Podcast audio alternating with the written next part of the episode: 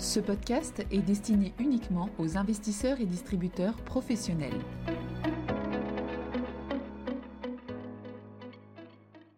Bonjour à tous. Lors du dernier podcast, nous avions parlé des conséquences économiques des inondations. Aujourd'hui, nous allons rester sur le thème de l'eau et en particulier, nous allons parler de la pollution du transport maritime. Les océans jouent un très grand rôle dans l'économie mondiale, étant donné que plus de 90% du transport mondial de marchandises transite par bateau.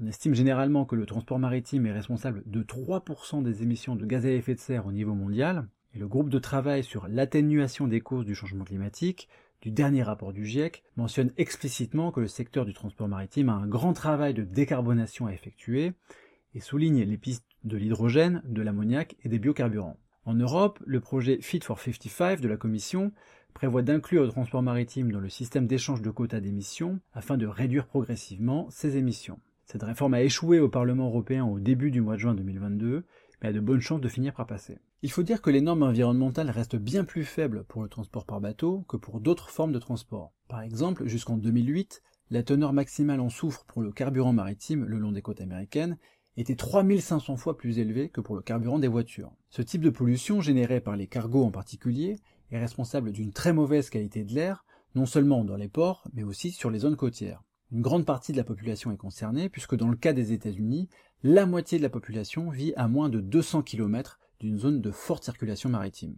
L'une des réticences parfois exprimées au sujet du durcissement des normes environnementales pour le transport maritime est que les conséquences de cette pollution sur la santé publique sont incertaines ou en tout cas difficilement mesurables. Les carburants à faible teneur en soufre coûtent 30 à 50% plus cher, et la question a parfois été posée de savoir si ce surcoût financier pour les transporteurs se traduisait par un réel gain en termes de santé publique. Alors justement, un document de travail du NBER publié en juin 2022 a mesuré les conséquences du durcissement des normes pour le transport maritime qui ont été décidées durant la décennie 2010 aux États-Unis. En août 2022, le gouvernement américain a mis en place en coordination avec l'OMI, l'Organisation maritime internationale, des zones de contrôle d'émissions. Cette régulation contraignait les cargos à utiliser des carburants à basse concentration en soufre, à moins de 200 000 nautiques des côtes américaines. Ces restrictions sur la concentration en soufre ont été ensuite durcies en 2015. On peut préciser ici que certains États, comme la Californie, ont joué un rôle de précurseur en imposant plutôt des normes plus restrictives qu'au niveau fédéral.